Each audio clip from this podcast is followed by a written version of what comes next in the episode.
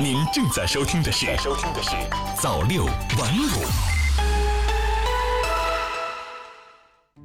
朋友你好，欢迎收听今天的晚间新闻。今天你垃圾分类了吗？在过去的几个月里，这可能是上海民众每天要面对的问题，而这个问题在不久后就将摆在北京民众的垃圾桶前。十八号，新版《北京市生活垃圾管理条例》正式发布，并将在明年五月一号起正式实施。这标志着北京市生活垃圾分类将正式步入法制化、常态化、系统化轨道。那么，条例具体做出了哪些规定，又将如何改变我们的生活？北京准备好了吗？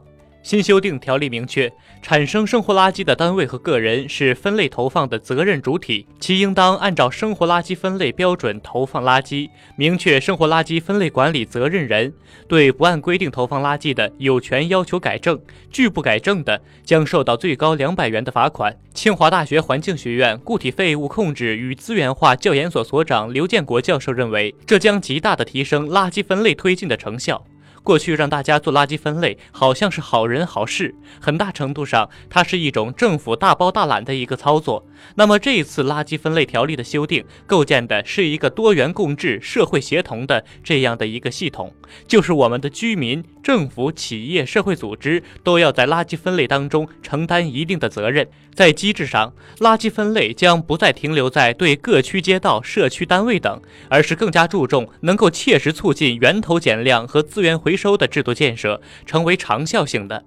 包括提出要逐步的实行生产者责任延伸的制度、差异化收费制度。那么这些都是属于垃圾分类的深水区，已经为将来长效机制的形成，在法律当中做出了明确的规定。未来想要丢垃圾，具体要怎么分？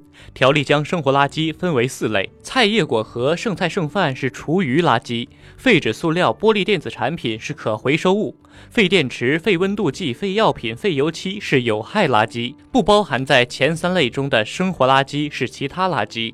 同时，在范围上，条例规定垃圾分类将在北京市所有单位、社区、乡村公共空间全面推行。和此前已经实施垃圾分类的上海一样，北京的新规也重点给一次性用品戴上了紧箍咒。北京市人大常委会城市建设环境保护办公室主任郝志兰说：“这将有助于源头减量。商场和超市禁止使用超薄塑料袋，而且也不免费提供塑料袋。”对于餐饮、外卖、旅馆等提出不主动提供一次性用品，设定一种梯度的处罚措施。首次违法的，就执法部门处五千元到一万元；再次的，从一万元到五万元。以往最打击居民垃圾分类积极性的是自己做好分类投放的垃圾被统一收运的车辆混装拉走。在这种情况下，无论社区挂条幅、发倡议，还是换垃圾桶，都无法提升居民分类垃圾的意愿。此次新发布的条例明确要打通分类投放、分类收集、分类运输的完整链条。北京市城市管理委员会副主任李如刚承诺，相关配套工作将在明年条例实施前完成。好了，今天的晚间新闻就是这样，我是秋生，下期再见。新华媒体创意工厂。诚意出品。